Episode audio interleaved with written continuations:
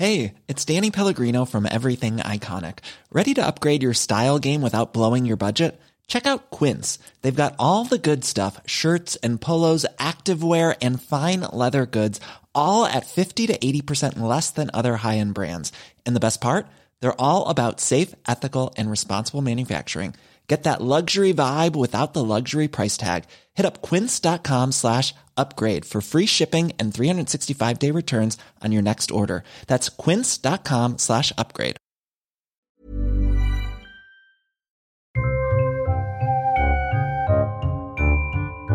Tengo una duda importante y es que a raíz del tema de hoy del programa, ya hicimos una edición de Mindfax que se titula Las 11 dimensiones, donde hablábamos de la posibilidad de que más allá de las tres dimensiones clásicas que todos conocemos, existan más, hasta un total de 11. Y nos rompimos mucho la cabeza en aquel episodio. Lo, lo que no sé, Jesús, Sergio, es si hoy hablamos de las dimensiones, ha habido noticias, novedades, hemos descubierto alguna nueva, no sé si bueno, ¿qué hablamos hoy? atento que se habló de 26 en algún momento dado, ¿eh? Ya. De la de las 11 se quedaba un poco obsoleto. es no verdad que se ha vuelto otra vez a las 11 porque parece Sí. que eso justificaría mucho más. Ah, o sea, que, que hay menos. Vale. Hay menos, hay menos, sí. Ya, sabes que viene Paco Vale. con las rebajas, Sí. pero eso justificaría un poco la teoría de cuerdas, eh, eso justificaría un poco la teoría M, que no Sí. entro en ellas, y eso todo encaminaría un poco a esa famosa e hipotética teoría del todo. Pero Sí. también es, es verdad, y yo creo que es bueno ya decirlo del primer momento, Sí. que fuera de nuestras cuatro dimensiones, sabes que tenemos tres espaciales ¿Cómo? y una Pero temporal, ¿cómo? Ah, fuera vale, de eso ya todo es hipótesis, así que todo Sí. lo que digamos, pero menos mal que tenemos un experto en la materia, todo lo que digamos es hipótesis que no pondríamos la mano en el fuego, por lo menos un servidor. Esto que es un aviso legal para que luego la gente no nos... para que Vale. la gente no diga, uy, Vale. han hablado de, de la séptima dimensión. Pues claro que sí, pero ya diremos en qué consiste la séptima dimensión. Pero todo tiene que ver desde una perspectiva tridimensional. Somos seres tridimensionales.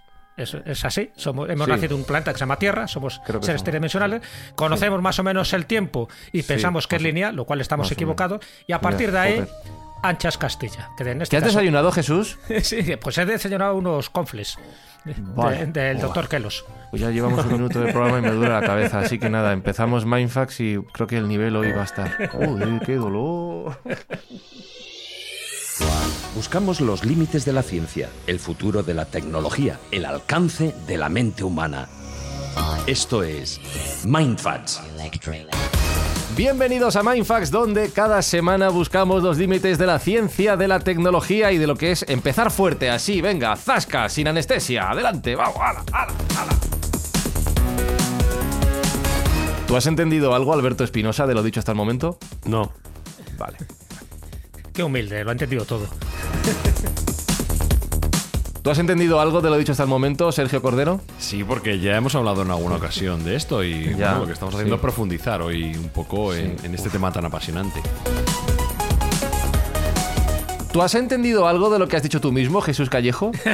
Bueno, he intentado re- reorganizar mis ideas dentro Sí. de este universo tridimensional. En este universo tridimensional o, o donde estemos, eh, Sergio, lo que sí que hacemos es intentar destinar nuestros ingresos tridimensionales, bueno, no, que son virtuales, al- a una buena causa que esta sí que es real, ¿no? Que es tangible, que es o no es física. En estas dimensiones y en todas las que existamos, nosotros hacemos Sí. el bien. Mindfaz es un podcast filantrópico y lo que queremos es ayudar a- al resto de la humanidad. Y en esta fase de la temporada estamos echando una mano a la Fundación Pascual Maragall a combatir ese mal que se llama Alzheimer. Y las escuchas de nuestros oyentes pues van a permitir que hagamos una donación cuantiosa. Cuantiosa que no cuántica, o sí cuántica. Bueno, hoy en Mindfax hablamos de las dimensiones, de las 3, de las 4, de las 11, de las 26, de la... Empezamos. Hi, I'm Daniel, founder of Pretty Litter. Did you know cats tend to hide symptoms of sickness and pain? I learned this the hard way after losing my cat, Gingy. So I created Pretty Litter, a health monitoring litter that helps detect early signs of illness by changing colors, saving you money and potentially your cat's life. Pretty Litter is veterinarian developed, and it's the easiest way to keep tabs on your fur baby's health right at home. Go to prettylitter.com and use code ACAST for 20% off your first order and a free cat toy. Terms and conditions apply. See site for details.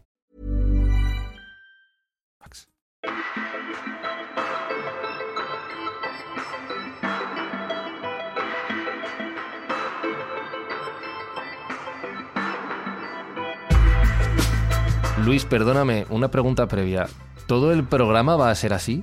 Pues lo primero, y ya antes de entrar en materia, sí voy a recomendar tener a mano un analgésico porque nos vamos a entrar en un tema que produce verdaderos esguinces mentales. Es más, es más, ya aviso que se ha documentado que algunas personas que se adentraron en este tema terminaron en un psiquiátrico. Por, por, por ejemplo, en el siglo XIX, el matemático y escritor británico eh, Charles Howard Hinton intentó la visualización de la cuarta dimensión, especialmente el hipercubo. En esa época, Sí, sí, fumando. en- fumando en esa época, imaginaros, no existían los potentes ordenadores que tenemos en la actualidad y Hinton intentó Sí. visualizar los objetos tridimensionales eh, ajustando mentalmente eh, el tamaño de un objeto de tal forma que pudiera entrar dentro de un cubo. De esta forma describía una estructura especificando los cubitos ocupados creando una especie de retina tetradimensional que a la postre le permitió diseñar esos famosos eh, cubos de, de colores que él diseñó. En su libro, por ejemplo, Ajá. publicado en 1904, eh, que se, eh, se titula La cuarta dimensión, contenía las instrucciones necesarias para fabricar 81 cubos de colores con el que garantizaba al lector la capacidad de visualizar la cuarta dimensión. Pero cuidado, se dice que muchos de los que intentaron probar la experiencia terminaron, terminaron internados en un psiquiátrico y otros afirmaron que podían ver a sus seres queridos en la cuarta dimensión. Joder. Así que una vez dicho esto, y ya que nos adentramos en un tema complicado, recomiendo que ante cualquier sintomatología, sospecha que tengáis, es recomendable siempre acudir a un facultativo. Te juro, Espinoso, que me duele la cabeza. Ya, no me extraña. Bueno, Luis Débora es divulgador científico, es escritor, le podéis seguir en sus canales, en YouTube, por ejemplo, en Universo Oculto, es autor de Universo Oculto, Multiversos Giratorios, y ya veis que se hace muchas preguntas sobre, sobre este tema. Luis, ¿a ti te gusta darle vueltas al coco en esto? Sí, eh? bueno, eh, en la ciencia las respuestas las podemos encontrar, evidentemente. Creo que hay respuestas que la ciencia no va a poder nunca eh, descubrir, más bien por las limitaciones que tiene nuestro el, el ser humano, pero evidentemente yo me, me alimento sobre todo de curiosidad y de preguntas. Hmm, Pues te vamos a hacer algunas para ver si, pues es que si las puedes contestar o por lo bueno, a ver dónde llegamos. Eh, ha, ha hablado Jesús de las dimensiones clásicas, ¿no? De esas tres dimensiones físicas y la cuarta temporal que todos conocemos, pero ¿realmente existen más dimensiones? Este es un debate que, que viene de largo. ¿Más dimensiones de las que podemos percibir a simple vista y con un reloj en este caso? Pues vamos al principio. A ver, todo apunta, y para eso hay que ir al principio del universo. Todo Pero apunta al principio, al principio del todo. a principio del todo. Chale para atrás, venga. Porque todo apunto, apunta a que las dimensiones se crearon en en el universo primitivo, cuando tenía tan solo una fracción de segundo. En ese momento, la densidad alcanzó un primer valor crítico a una temperatura muy alta, creando el número de dimensiones espaciales que creemos conocer, de las que habéis hablado. O sea, tres. Eso es. Vale, de momento hay tres. Vale, Pues se cree que esas dimensiones se congelan en esas tres dimensiones espaciales que se observan en la actualidad. sí. Pero una vez que el universo se enfrió lo suficiente, pues ya no- en ese momento ya no se pudieron crear más dimensiones. Por Pues eso, entonces la- solo hay tres. Ya está, se acabó el programa de Mindfax. Hasta aquí Mindfax. pero, pero, Pero. esa es la clave para entender y comprobar el número de dimensiones posibles que se encuentran en los primeros instantes del universo. Vale. Pero por desgracia, no Sí. podemos eh, disponer de la tecnología adecuada para poder analizar esos primeros instantes. Por lo tanto, solo, tan solo podemos especular. Sin saber esas condiciones iniciales del universo, en los primeros instantes, se estima que el universo se congeló en esas tres dimensiones espaciales que observamos, pero tal vez el, el inicio del universo pudo ser distinto y se pudieron crear más dimensiones que actualmente están ocultas al ser humano. Te has quedado más largo que ancho, ¿eh? Ya te digo. Jugar. O sea, que en teoría hay ah, tres dimensiones que podemos percibir, pero no podemos saber, por lo menos ahora, con la tecnología que tenemos, salvo que fumemos algo gordo, como el señor que has dicho al principio, si pudiera, si pudiera haber más de esas tres, voy a meter la cuarta, que ya sabemos que es el tiempo, que la consideramos una, una dimensión. No, no podríamos saberlo, o, o- o no, o no podríamos saberlo ahora con lo que tenemos entre manos. Claro, porque fue en los primeros instantes del universo donde no tenemos la tecnología adecuada para conocer eh, eh, eh, cómo era- eran esas condiciones. Por lo tanto, mira, para hacernos una idea, voy a poner un ejemplo. vale. Para analizar las condiciones necesarias eh, que tendría el universo en esas primeras, eh, esos primeros instantes del universo, esas primeras eh, nanosegundos, para hacernos una idea, necesitaríamos un acelerador de partícula tal vez del tamaño del sistema solar. Joder. Tenemos uno en Suiza y arreando. Eh, pues imaginaros la, dificultad por eso. Hoy en la actualidad encontramos un gran problema, sobre todo em, que los científicos los tienen, le- le- les, bueno, les tiene locos, que es intentar eh, conocer la gravedad cuántica. Dentro de la gravedad cuántica, pues hay varios físicos que han intentado, unos em, analizando el problema, creando una nueva teoría, que yo, luego hablaremos de la teoría de supercuerdas, en Ajá. cambio otros han intentado resolver el problema de la gravedad cuántica uniendo lo que conocemos, es decir, uniendo la relatividad y la mecánica cuántica, y ahí tenemos la gravedad cuántica de bucles. Pero ya que nos vamos a meter en el tema de las dimensiones, yo creo que lo primero que debemos resaltar son las diferencias que existen entre el concepto que tienen los físicos y el concepto que tienen eh, los matemáticos Vale. eh, sobre el espacio. de, mo- de momento, ¿De momento vais bien todos? ¿Vamos bien todos? Vamos bien, sí, el analgésico Vamos todavía no lo he probado. vamos ahí. Vale, venga, va. Sí, sí, sí. Venga, las diferencias. Cualquier sintomatología, facultativo siempre, teléfono preparado. Yo llevo dos ya. Pues preparamos. Para los físicos, el espacio está íntima- íntimamente asociado al concepto de realidad. Cuando los físicos hablan de dimensiones espaciales, se están refiriendo a grados de libertad. Por lo tanto, para determinar la posición de un espacio se necesitan tanto valores numéricos como grados de libertad tenga ese espacio. En cambio, los matemáticos utilizan otras herramientas y obtienen resultados más abstractos, alejados de la realidad. Vamos a poner unos, unos ejemplos. Mm. Por ejemplo, para aprender- Por favor. entender esto mejor. Podemos considerar un espacio de dimensión 1 aquel que solo tiene un grado de libertad. Es decir, solo es posible desplazarse en una única dirección. Por ejemplo, la longitud, ¿no? El primero. Sí, por ejemplo, un tren. Una línea. Una Eso línea es, un que- tre- que un va tren. de punto a punto. Sí. Vale. Eso es, por ejemplo, un tren se mueve en una se mueve en dimensión 1, porque eso porque viaja hacia adelante, hacia atrás, pero nunca puede hacer otro movimiento. Izquierda, derecha. Sí. Eso es. Por eso digo, Vale, que esa sería la longitud, la primera Sí. línea, por decirlo Vale, así. Eso es. Vale. Un espacio de dimensión 2 tendrá, por lo tanto, dos grados de libertad. Por ejemplo, un barco, un barco que navega eh, por el mar se desplaza en un espacio de dimensión 2 porque puede viajar hacia adelante, hacia atrás, hacia la izquierda, hacia la derecha. Un plano. O sea, Eso la es. anchura. Segunda dimensión, Sí. la anchura. Vale. Que, po- que podemos de- de- lo ahí los podemos eh, mm, determinar con dos parámetros, la latitud y la longitud, en este Ujú. caso. Eso es. Pero en cambio, un avión puede además cambiar de altura hacia arriba y Sí. hacia abajo. Dispone, por lo tanto, de tres grados de libertad que corresponden a nuestro espacio tridimensional. Si el avión encima es de tipo comercial y sale a volar todos los días, imaginaros, aquí ya podemos añadir además el tiempo como otro grado de libertad, pero con la peculiaridad que el tiempo solo, tiene, solo puede ir hacia adelante. Una vez dicho esto, yo creo que ya podemos intentar meternos en lo que son las dimensiones y entenderlo como lo entienden los físicos. A ver, una Vale. pregunta, Luis. Cuando nuestro querido Albert Einstein, que siempre hay que citarle, este, además eso da, da como cierto grado de cultura, ¿no? Albert Einstein, en 1915, elaboró la teoría de la, la general, creo que era, de la relatividad. Ahí es cuando empieza a hablar del espacio-tiempo. Justo ahí es cuando se empieza a hablar del tiempo como una cuarta dimensión y además no como un tiempo absoluto, sino como un tiempo relativo. Tenemos que tener eh, en cuenta eh, en la relatividad dos factores importantes. Una, la teoría general eh, de la relatividad general y otro, eh, la de la especial. ¿Vale? Si quieren, eh, para entender el concepto de tiempo, la teoría de relatividad ge- general, digo, ge- sí, establece que el universo eh, está formado por tres dimensiones espaciales y otra dimensión temporal. Que es lo que sabemos hasta ahora. Que ahí es cuando se empieza a hablar de sí. esa dimensión temporal. Sí, a pesar de que Hilton en el siglo XIX ya hiciera ahí sus virguerías temporales, ¿no?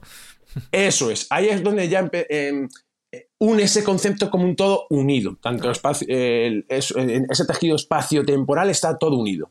Nace un concepto nuevo, como hemos dicho, llamado espacio-tiempo.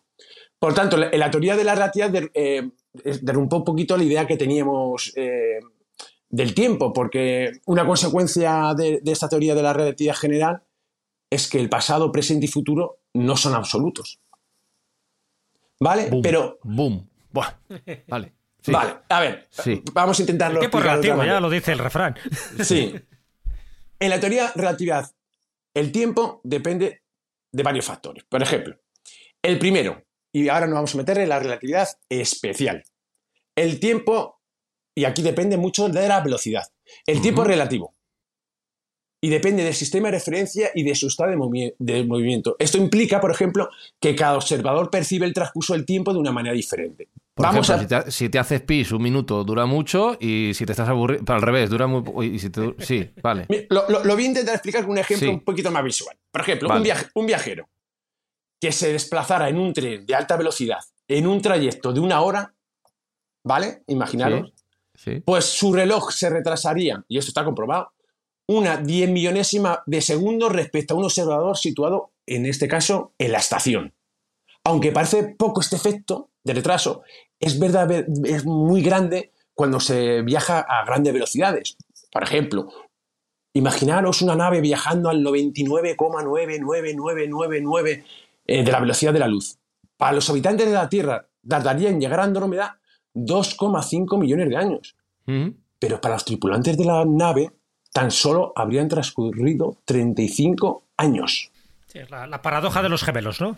Claro, como vimos en Interstellar, que es una peli de referencia aquí en... Sí, porque Aquí- además ahí se habla del tesseracto también, ¿no? De esa cuarta dimensión, claro. Aquí estamos hablando de la velocidad, pero es que eh, la teoría de la relatividad, posteriormente Einstein sacó la teoría de la relatividad general, que aquí ya la gravedad es una manifestación, en este caso, de la curvatura espacio-tiempo. Pues lo que, eh, lo que quiere decir esta teoría es que la- eh, los cuerpos muy masivos eh, pues deforman el espacio-tiempo. Pues esta deformación del espacio-tiempo también afecta al tiempo. Por ejemplo, si tuviéramos Imaginaros que vamos a subir a la. a- subimos un edificio muy alto, de unos 300, 400 metros, metros de altura. Pues atención, el tiempo pasaría 4 nanosegundos más rápido al día al ubicado eh, en la planta mm, eh, de Arriba, que el que Sí. está ubicado en la planta de abajo. Es decir, que el reloj marca el paso del tiempo más lentamente si no se encuentra sometido a una fuerza de gravedad mayor. Que es lo que pasa en Interestelar también con la nave que se queda en Ah. órbita cuando bajan al planeta. Eso es, que si no recuerdo mal, eh, eran por cada hora que pasaba en el planeta, eran siete años en Sí, Mm. algo así. una cosa. Algo así.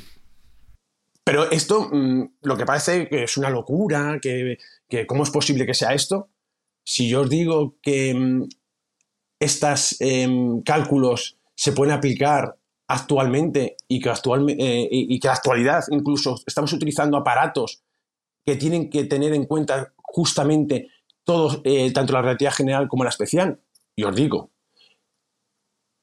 ¿utilizáis el GPS normalmente? Sí, claro. Todos los días. Bueno, pues tiene mucha importancia para muchos de los instrumentos, como, como he dicho, de, como el GPS. Mm, para hacernos una idea, un satélite eh, viaja alrededor de una media de casi 4 kilómetros por segundo, que es decir, que son unos 14.400 kilómetros por hora. Debido a la, a la diferencia de velocidad del satélite y nosotros, el reloj del satélite se está retrasando al día unas 7 millonésimas de segundo con respecto a nuestros relojes. Pero por otro lado, los, los satélites también están situados a unos 20.000 kilómetros de la Tierra. Mm. Por este motivo, los relojes de los satélites se adelantan unas 46 millonésimas de segundo por día respecto a nuestros relojes. No compensa. Pues estos valores son exactamente los que predice la teoría especial y la teoría general de la relatividad. Por la combinación de estos, de ambos mm, factores, pues arroja un resultado de unas 39 millonésimas de segundo por día. Aunque se trate de un valor muy pequeñito, si los relojes eh, de los satélites no fueron ajustados siguiendo la relatividad, tendría un error en la determinación de posición de 11,7 kilómetros al día. Es decir, no servirían para nada. ¡Wow! Y esto de momento, so- sí, sí, solo hablando de las tres la dimensiones espaciales y la cuarta que es el tiempo. Eh, ¡Qué barbaridad! Em, Y, ya está- y nos hemos quedado en la cuarta, todavía falta. Ya, Hasta ya, pues queda lo más si gordo. quiere- vamos, a, vamos a valorar lo que hemos escuchado hasta ahora. Yo, eh, Esto es lo fácil. ¿cómo, cómo te, cómo te deja? Yo, yo ahora mismo tengo que reconocer que, que estoy siguiéndolo poco a poco y dejo este tiempo de descanso para valorar y reflexionar. Es que ahora- tiempo para pensar tú, ¿no? Sí, necesito, porque yo voy retrasado con respecto al resto. Pues- En general. Unos en general. nanosegundos. Sí, sí, sí, sí, madre mía. Bueno. Está la planta de arriba. Aquí, aquí me queda una arriba. pregunta. Has dicho una cosa, Luis, y esto ya evidentemente no tiene respuesta, pero has dicho que la dimensión temporal sería unidireccional. Y esto, evidentemente, La- ya en la ciencia ficción se ha planteado, pero no sé si los científicos realmente, seriamente se han planteado que no sea así. O sea, es decir, que no siempre avance hacia adelante más rápido o más despacio, sino que pudiera haber una manera de ir hacia atrás, no solo en el espacio, sino en el tiempo. ¿Esto también está contemplado o, o todavía no hemos llegado a ello?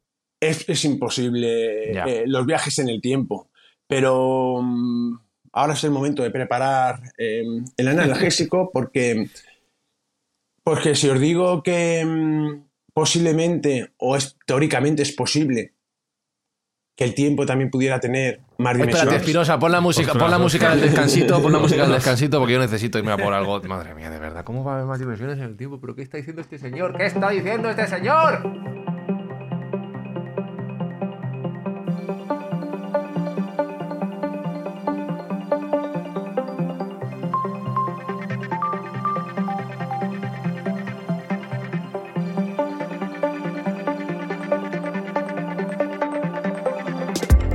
Venga, va, ya he ido a por la cerveza. A ver, Luis, desarrolla tu propuesta. Pues nos adentramos. Solo percibimos, como hemos dicho, una, dime- una dimensión que se llamaba el tiempo, que como habéis dicho, siempre viaja hacia adelante. Y se, además se comporta como una, como una línea en la cual solo podemos avanzar, pero nunca detenernos y retroceder. Podríamos decir que nuestro universo no es más que una estructura congelada donde todo lo que sucede y lo que está eh, por suceder ya está escrito, según la, eh, la teoría de la- de la relatividad.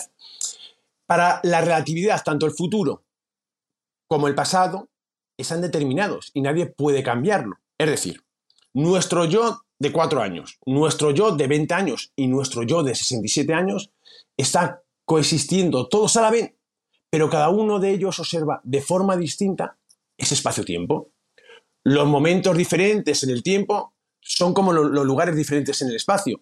Es decir, no podemos estar en el futuro y en el presente a- en- al mismo tiempo, igual que no podemos estar, por ejemplo, en Suiza y en Toledo a la vez. Bueno, pues, pues, pues vamos a es la bilocación. Oye, que hay una cantidad de místicos que dicen que están en dos sitios a la vez. ¿eh? cuidado, cuidado, que luego la historia sagrada, por lo menos, desmiente todo esto. Pero bueno, luego hablaremos un poco de los fenómenos místicos ¿no? y espirituales que tienen mucho que ver también con las dimensiones. Pues cu- sí, cu- curioso, esas dislocaciones también mm, los físicos han intentado valorar esa posibilidad de decir, oye, ¿y si existen más dimensiones? Porque supongamos por un momento que el tiempo también tiene más dimensiones. Esto conllevaría a que podrían existir más posiciones en el tiempo.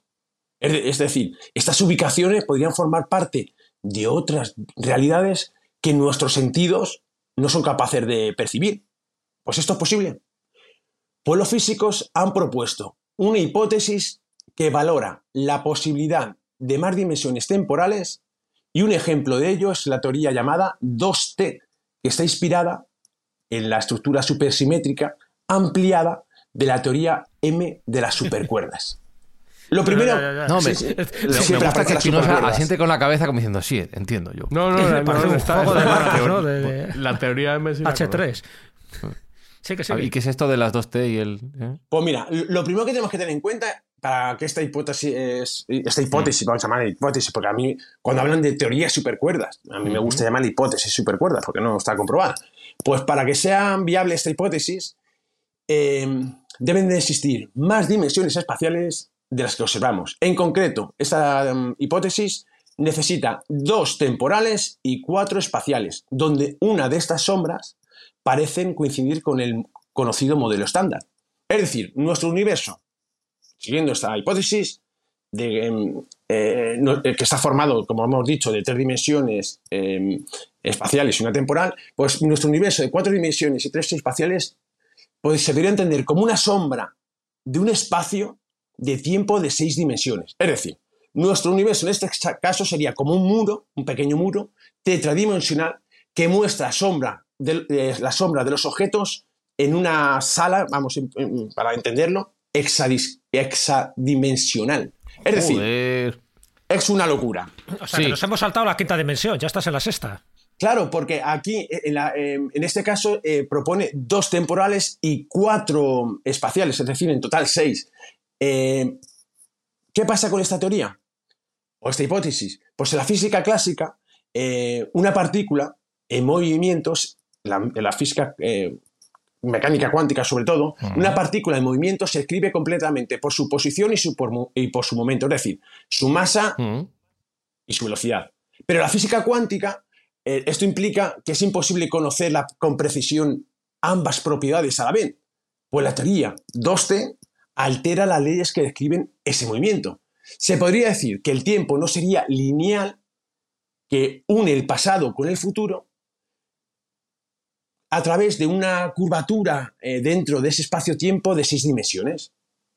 Algunos físicos que se dedican a analizar esta teoría de 2T estiman que incluso podríamos encontrar pruebas de su, existencia. Por ejemplo, esta teoría podría explicar cosas como por qué los orbitales del átomo de hidrógeno tienen siempre la misma energía cuando están rotando, o incluso podría también explicar la existencia de, de esas partículas sin masa como son los fotones.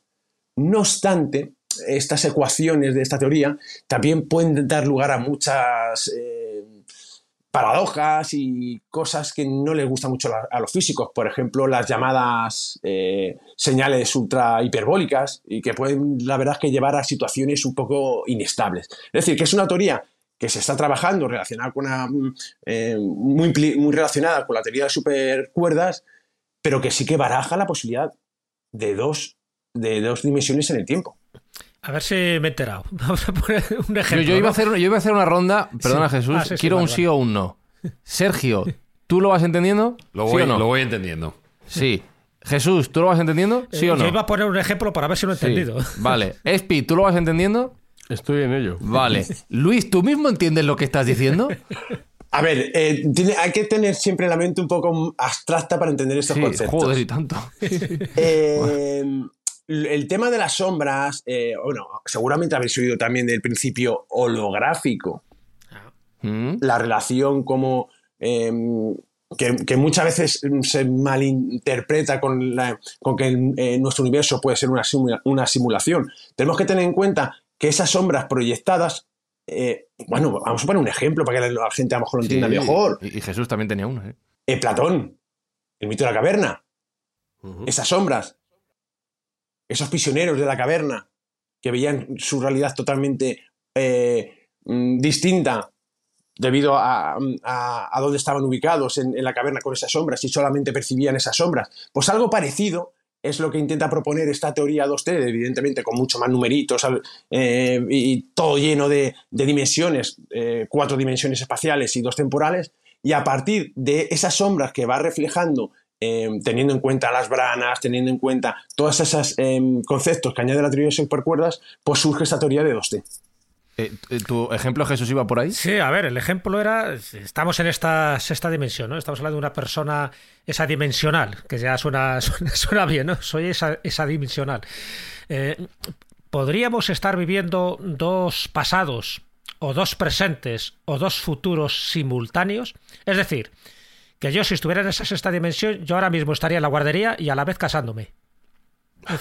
Vale, no es lo mismo, porque hemos, hemos dicho que eh, no podemos estar en Suiza y en Toledo a la vez. Pero estamos hablando de la sexta dimensión. Dos tiempos, has dicho. Sí, son dos tiempos, pero que tenga dos dimensiones el tiempo no significa que podamos estar en dos sitios a la vez. Eh, por Pero son ejemplo, dos líneas temporales. Es.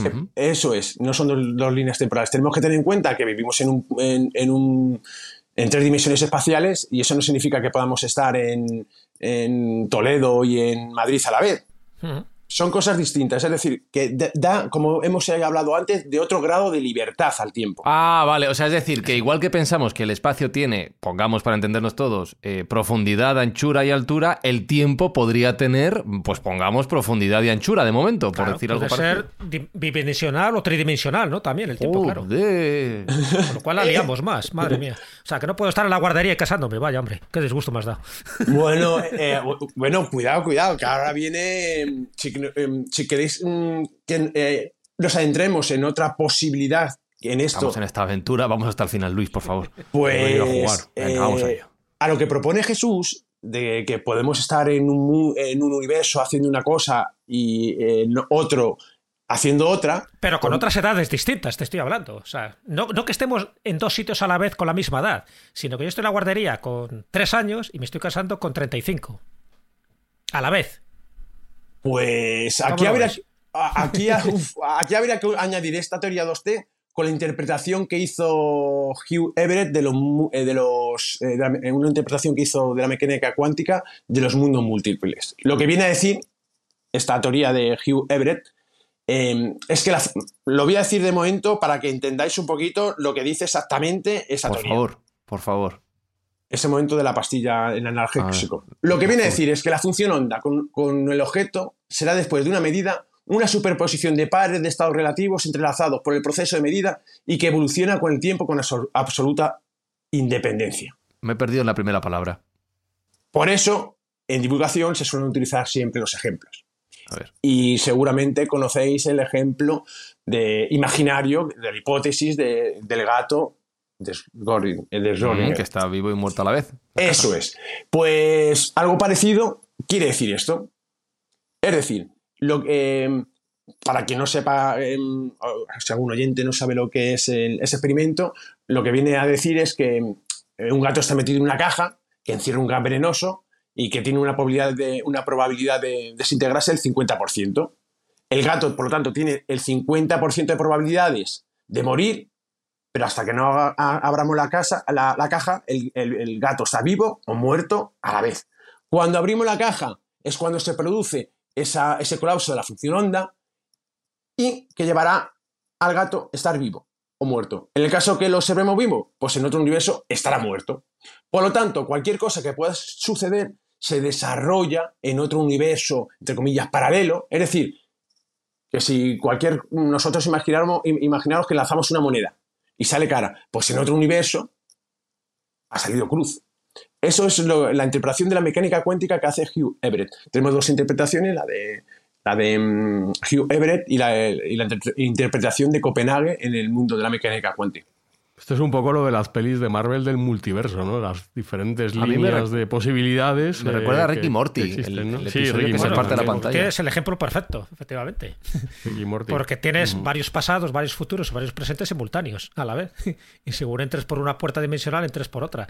Ricky Mm. Morty, de verdad, es, es una enseñanza de física cuántica Mm. tremenda. Por eso también te vuelve tarumba al principio cuando, cuando no pillas las cosas que hace uno y otro, ¿no? Mm. Pero ese no, es interesantísimo. Porque Los diferentes en el Ricks fondo- y Mortys que existen a la vez en Haciendo. diferentes universos. Claro, y, y- y de hecho, es verdad, el universo Marvel, que juega también con la palabra Tesseracto, que no la hemos mencionado, que el Tesseracto sería ese hipercubo, ¿no? Que, que hablábamos antes, juega un poco con esas posibilidades. De hecho, en, en Thor, creo que para llegar a Asgard, en fin, al mundo de los dioses, utiliza el Tesseracto, ¿no? Que no deja de ser una especie de puente dimensional para, para No, ese es el, ese es el evitar las barreras. ¿Eh? El Bifrost. El- el- O sea, exactamente, por eso te el digo. Bifrost. Entonces juega mucho con eso y en parte yo creo que sí que hay una hay algo ahí de, de verdad. Pero antes has mencionado un poco lo de las branas, ¿no? Hemos antes también un poco de pasada la teoría M, eh, también de membranas, un poco por, por, por seguir, ¿no? Por ir analizando eh, dimensión por dimensión. Si nos vamos un poco a la décima dimensión, eso es lo que explicaría. quedamos ya por 10 y yo, yo me había quedado por 6. Sí, bueno, pues lo digo, pues más que No, nada porque estaba- me imagino que cada dimensión es una, línea pam, pim, más. pam, dimensión por minuto. Salen esto. Dimensiones aquí debajo de las setas pero, cuánticas. pero claro, eh, la teoría de cuerdas o la teoría de las supercuerdas se justifica si hay 10 o 11 dimensiones. Y eso es lo que me interesaría saber. ¿Por qué se justifica esa teoría si establecemos la hipótesis de que hay 10 o 11 dimensiones? O sea, si hay 8, la teoría de cuerdas se, se viene abajo. A ver, mm, mm, hay que analizar un poquito la historia de la teoría, de la teoría de las cuerdas y luego de supercuerdas. El problema de la teoría de, la- de las cuerdas en un principio es que solamente afectaba a los bosones y no a fermiones. Es decir, que no eran válidos para los electrones y otras partículas elementales, entonces no eran válidas. Entonces se creó la teoría de las supercuerdas, donde en este caso son necesarias para que sea válida la, la teoría de 11 dimensiones. Pero para solucionar este problema, eh, de las 11 dimensiones tenemos que tener en cuenta un concepto, que es el llamado concepto de, las, de la compactificación. Es decir, que esas dimensiones están, son muy diminutas. Consiste en suponer que algunas de las dimensiones son tan pequeñas que no podemos observar esos efectos. El ejemplo que se suele utilizar normalmente para entender este concepto es el de imaginar un cable de metal visto desde cerca. Si lo vemos desde muy, muy, muy cerca, su, su estructura tendrá dos dimensiones, si nos centramos únicamente en lo que es la superficie. Pero si observamos el cable desde la muy lejana, desde, la lejanía, observamos, eh, en este caso vamos a observar el cable como una línea extremadamente fina de una dimensión. Por lo tanto, una de las dimensiones del cable es tan pequeña que podemos ignorarla a todos los efectos. En la teoría de las cuerdas, pues pasa, de la teoría de las supercuerdas, pues pasa algo muy parecido. Seis de las dimensiones son tan pequeñas que no tienen efectos observables. Por alguna razón desconocida, eh, en ese inicio del universo se congeló esas cuatro dimensiones que podemos ver y el resto no las podemos ver. Pero voy a añadir algo más, porque a mí la verdad es que es, es un tema que, que- que me interesa mucho, sobre todo el, el no poder ver las dimensiones, y yo siempre me planteaba, vale, la física plantea dimensiones diminutas que no podemos ver, Mini, dimensi- mini dimensiones, sí. sí, mini dimensiones. ¿Serían posibles dimensiones extra- ex- extremadamente grandes? Dimensiones gordas. Grandes, de, la, de estas, enormes, que abarquen Sí. casi el universo. M- Megadimensiones. Pues bueno, Megadimensiones nazis. Pues lo curioso, que también hay una física que se llama Lisa Randall, que ya propuso en el 2011 que, atención, que en un espacio-tiempo arqueado, es decir, imaginaros nuestro espacio-tiempo, pues arqueado, con una gravedad localizada, podrían existir otras dimensiones extremadamente grandes, pero que serían invisibles para nosotros. Mm. Pues en el contexto de esta hipótesis propuesta por Lisa, los objetos estarían cerca de una brana, que es una de las mm, peculiaridades que tiene la teoría de las supercuerdas, y tendrían interacciones gravita- eh, gravitatorias extrema- extremadamente débiles. Además, esta hipótesis resuelve uno de los problemas que tenemos en la actualidad, que es el problema, el problema de la je- jerarquía. Para hacernos una idea, en el, en el universo existen cuatro fuerzas fundamentales, que son la gravedad, la nuclear débil, la nuclear fuerte y el electromagnetismo. Pues todas tienen un valor relativo muy parecido, menos la gravedad. Para hacernos una idea, la gravedad respecto a las otras fuerzas es un 1 seguido, seguido de unos 28 ceros, más débil que el resto de las fuerzas. O sea, me estás diciendo, Luis, joder, que las dimensiones podrían tener dimensiones en sí mismas. Eh, podría tener más dimensiones en- enormes. Entre ellas. No, podría ser no, podrían, ah, podría existir dimensiones extremadamente grandes y con eso encima Lisa Randall propone que resolvería el problema de la jerarquía, es decir, por qué la gravedad es tan débil respecto a, la otro- a las otras fuerzas. Uf, yo estoy por tirar los auriculares ya de este, este episodio. Decir, no, vosotros lo entendéis, Ser- Sergio. Te veo muy Yo callado. estoy haciendo un como- esfuerzo, no, pero estoy disfrutando. Ya sabes, cuando yo no intervengo es porque estoy disfrutando. Y la verdad que Te gusta sufrir. todo lo que está comentando Luis pues es muy, muy edificante, ¿no? Y, y la verdad que se aprenden, se aprenden muchas cosas. Yo tenía aquí un pequeño resumen de lo que algunos de eh, físicos teóricos tienen por cada una de las dimensiones, estas seis dimensiones compactificadas de las que hemos hablado antes, y casi que las tengo, mm, pues eso, contenidas en una línea, ¿no? De, la, de la quinta a la décima, pues podríamos definir cada una de ellas cómo se, cómo se valoran o, cómo se consideran. Por ejemplo, la quinta sería una- un mundo ligeramente diferente al nuestro, ¿vale? Eh, Dentro de esa quinta dimensión compactificada. En la sexta podríamos ver un plano de todos los de mundos posibles y posicionar todos los universos posibles, pero que fueran que partieran de las mismas condiciones iniciales, es decir, del Big Bang. Aquellos universos que partían del Big Bang se podrían ver en la sexta dimensión. Ya en la séptima se tendría acceso a los mundos posibles que comienzan con diferentes condiciones iniciales, es decir, que no tendrían por qué ser iniciales del Big Bang. En la octava, en la octava dimensión se podría ver un plano con todas las posibles historias universales. Cada una empieza con diferentes condiciones iniciales y se ramifica indefinidamente. Esto es lo que sería los multiversos que hemos comentado antes. En la novena dimensión, todas las historias posibles del universo, comenzando por diferentes leyes de la física, es decir, ya no operaría las mismas leyes de la física en universos distintos. Y en la décima y última, si no vamos a las supercuerdas, es el punto ya, el Alep de Borges. Todo lo imaginable, todo lo posible, mm, todo lo que ya nuestro cerebro no puede, no puede visualizar. Esto es un, un pequeño resumen que yo he hecho muy somero de estas dimensiones eh, que tenemos adicionales y que normalmente no vemos y que la ciencia toma como compactificadas. A eso habría que añadir un la poco- dimensión adicional de las supercuerdas, claro. el Aleph, el punto al final, es verdad. Estaría un poco, consistiría en tomar la novena dimensión, compactarla en un punto, ¿no? Y esa sería la, la décima. En un punto, el punto Aleph, todo es uno. Fíjate que volvemos otra vez a esos planteamientos de la mística, porque a veces, claro, ya sabéis que la ciencia y la mística a veces van unidas de la mano, ¿no? Y hay grandes físicos teóricos que se preocuparon mucho también por conocer la, la filosofía eh, Vedanta, por ejemplo, en la India, y un poco, pues establecer ese tipo de mitos que parece que son absurdos, pero que en el fondo subyace una parte de, realidad, pero de realidad que era incomprensible hace años, pero que ahora empieza a ser comprensible gracias ¿no? a las nuevas teorías y a los nuevos descubrimientos que se están haciendo. Entonces siempre se ha hablado de eso, de que, de que eh, la unificación ¿no? de todo en un punto, y en ese punto es donde todo está contenido. Y cuando digo todo contenido es eso exactamente, ya no habría un pasado, un presente un futuro, sino que todo se vería de una forma global.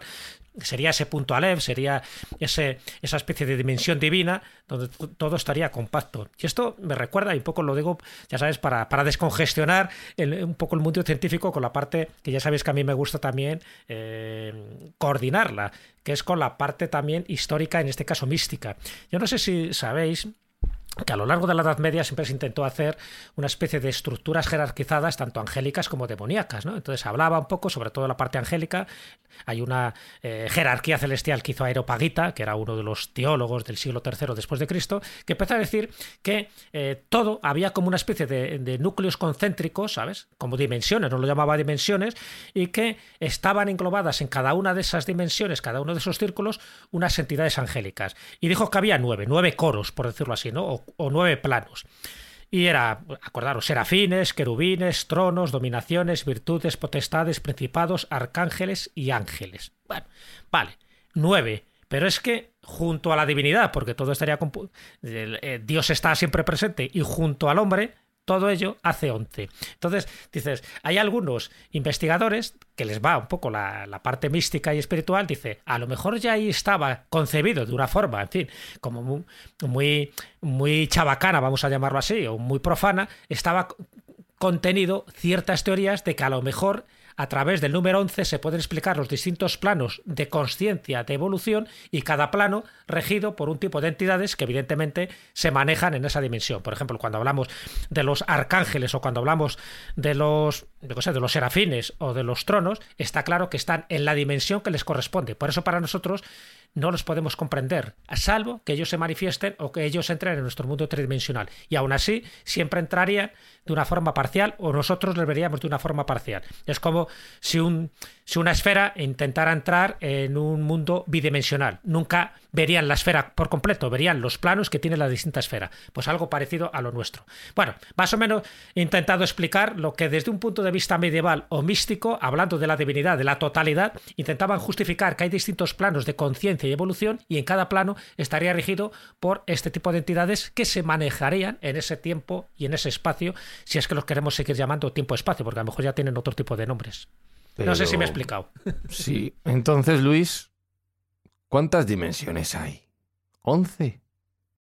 Hoy por hoy podemos afirmar que tenemos tres dimensiones espaciales y una temporal. Pero... O sea, me estás diciendo que todo lo que hemos dicho hasta ahora, toda esta esguince mental, no, en realidad no vale para nada. Lo que podemos confirmar, pero todavía voy a dar más datos para volvernos todavía más locos.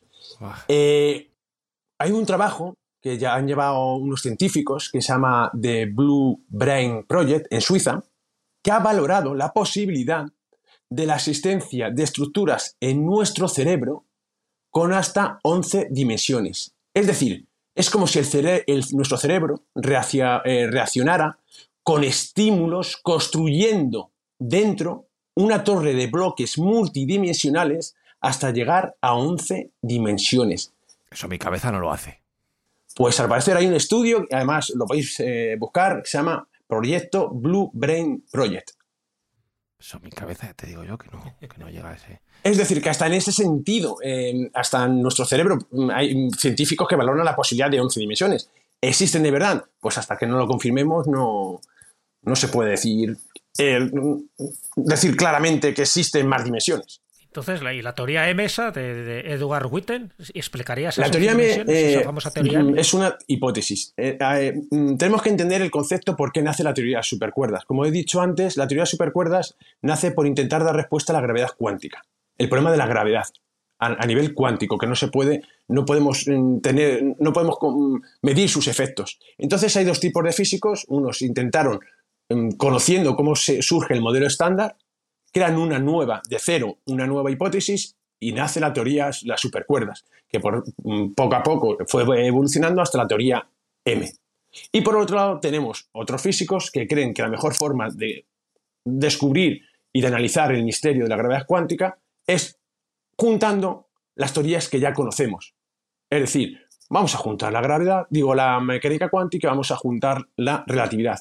Y ahí nace la gravedad cuántica de bucles. Ahora mismo hay una lucha entre ambas para, saber cómo funciona nuestro universo. La gravedad cuántica, por, ejemplo, de bucles no es necesaria más dimensiones. mi cabeza solo da para pensar que ahora entiendo, Sergio, por qué el fútbol tiene 11 jugadores. Es lo más que me da. Eh, o sea, os juro que me duele el cerebro. O sea, no la cabeza, el cerebro. Por eso a nosotros nos gusta el fútbol porque es bastante más fácil de asimilar y no hace falta reflexionar tanto y cavilar tanto. dos planos. Bueno, para rematar de cabeza puede saltar, ahí tiene la tercera dimensión, pero. ¡Ay, Jesús, de verdad! ¡Ay, Jesús! Por Dios bendito. Espi, ¿tú cómo estás? Es muy jodido esto, ¿eh? No, ya, ya me he dado cuenta. O sea, es que hay que hacer una labor de abstracción tan grande que. Ni los físicos teóricos se ponen de acuerdo. Sí, es muy o sea, que fíjate. Mm, y, tú, Luis, todo esto lo consumes por y lo divulgas por devoción. el primero que aprende cuando. A ver, lo bueno que tiene divulgación, que el primero que, aprende divulgando es el propio que divulga. Porque tiene que. Eh, hay que ser súper. Eh, tener las ideas muy claras. Es decir, eh, en la divulgación, yo me acuerdo un profesor que me decía que si eres capaz de enseñar lo que mm, algún conocimiento a tu hijo o a tu abuela y es capaz de entenderte, significa que lo tienes tú también comprendido. Es verdad que en el mundo de la mecánica cuántica, en el mundo de la física, hay términos que son tan anti-intuitivos que es difícil muchas veces entender el concepto. El tema de las dimensiones eh, mm. es un tema súper complejo porque estamos enseñados a, percibir en, la realidad en tres dimensiones. Os voy a poner un ejemplo. Eh, si fuéramos capaces de viajar a una cuarta dimensión, el mundo que observaríamos, no sé, sería más o menos mm, como el que percibimos. Eh, para hacernos una idea, eh, una idea. No, percibiría el mundo tridimensional de igual manera que lo hace, por ejemplo, un ser que existiese tetradimensional, es decir, de cuatro dimensiones. Lo que observaría el ser humano serían secciones bidimensionales al estar limitada nuestra retina a esa percepción tridimensional. Es decir, que nuestro concepto de dimensiones en una cuarta, si, si existen más, y entenderlas es muy difícil. Es como preguntar a un gato la raíz cuadrada de 25. Para el gato no existe las matemáticas. ¿Cómo va a entender qué es entonces una raíz de cuadrada de 25? Tenemos que tener en cuenta que estamos limitados por esas, em, entender nuestro mundo y, el ser humano no necesita más de entender el mundo en esas tres dimensiones. Por lo tanto, entender conceptos tan abstractos es difícil y es normal que se produzcan esguices mentales. En otras ocasiones hemos recomendado Planilandia de Abbott, que para entender esto, la verdad que es un ejemplo bastante, bastante guay. O sea, de hecho es una novela, pero tenéis pequeños cortos en YouTube donde lo han plasmado gráficamente y para entender este concepto, la verdad que va, va muy bien. No, yo entiendo que si, si al final se comprendiera bien lo que es la cuarta dimensión y la quinta, lo cual es complicado, por eso, porque somos seres tridimensionales, por, por eso un ser bidimensional, por muy listo que sea, nunca va a entender a un ser tridimensional, ¿vale? O sea, eso está claro. Un, un triángulo nunca va a entender una pirámide, hmm. ¿vale?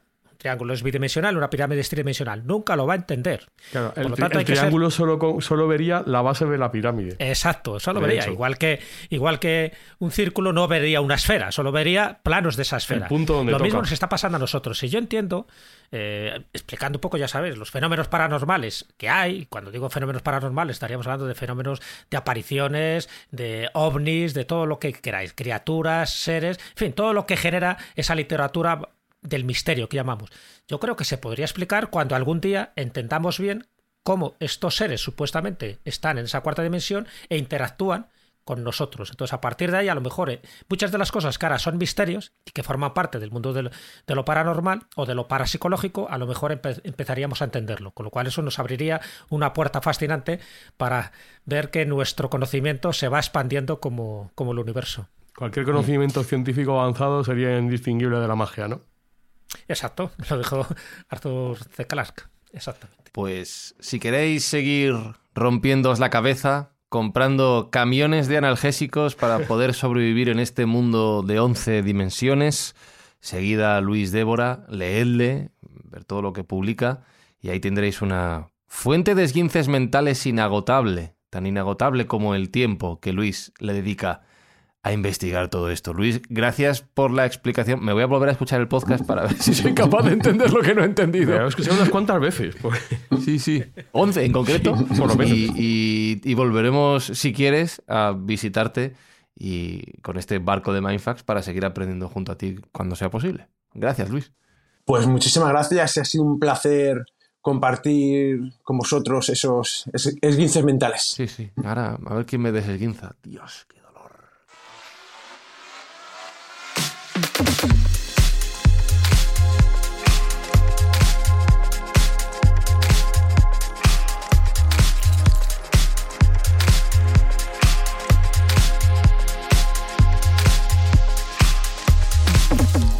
que habrá gente espinosa que esté pensando que exagerado Fran, ya está con el juego, que no, que no. Os juro que me duele la cabeza ahora mismo. Es verdad verdadera. Es que cualquiera que. O sea, cualquiera que diga que ha entendido esto al 100% está mintiendo como un bellaco. Es que es una cosa que ni siquiera los propios físicos teóricos eh, se ponen de acuerdo y entienden. O sea que.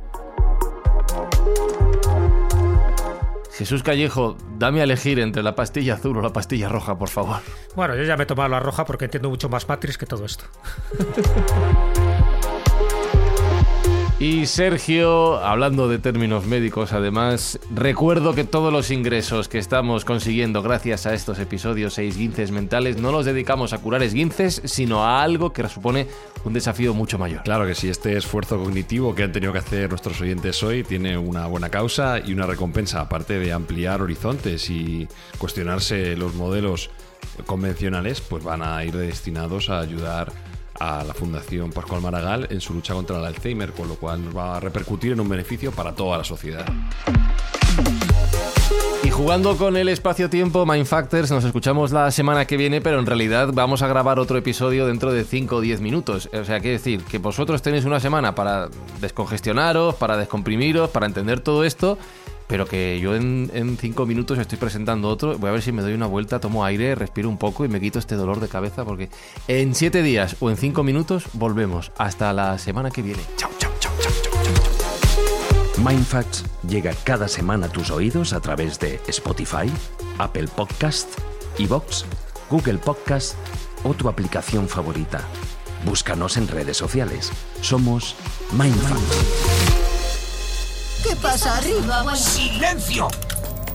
¡Mierda! ¿Es una broma? ¿Dos puntos? Aquí nunca tiene que haber más de uno. Nos habéis convertido en incertidumbres. ¿Qué, ¿Qué Hay una fractura en el tiempo. No sé cómo habéis creado un bucle de incertidumbre que divide nuestra realidad en dos imposibilidades igualmente posibles. Somos lo mismo que un hombre que mantiene una relación de amistad platónica con una compañera de trabajo atractiva. Somos hipotéticos por completo. ¿No había líneas temporales infinitas? No estamos en ninguna línea, tontao. Mira. Dios mío. ¿Esos son gatos? Imagino que son gatos de Schrödinger. Bueno, imagino que lo son y no lo son a la vez, como nosotros. ¿El mundo ya no está? ¿Dónde, están papá y mamá? Papá y mamá, a tomar por culo la familia. Estamos los tres perdidos en un olvido intemporal. Vuestros padres siguen existiendo. Estarán enzarzados en alguna trama absurda acerca de su mierda de matrimonio.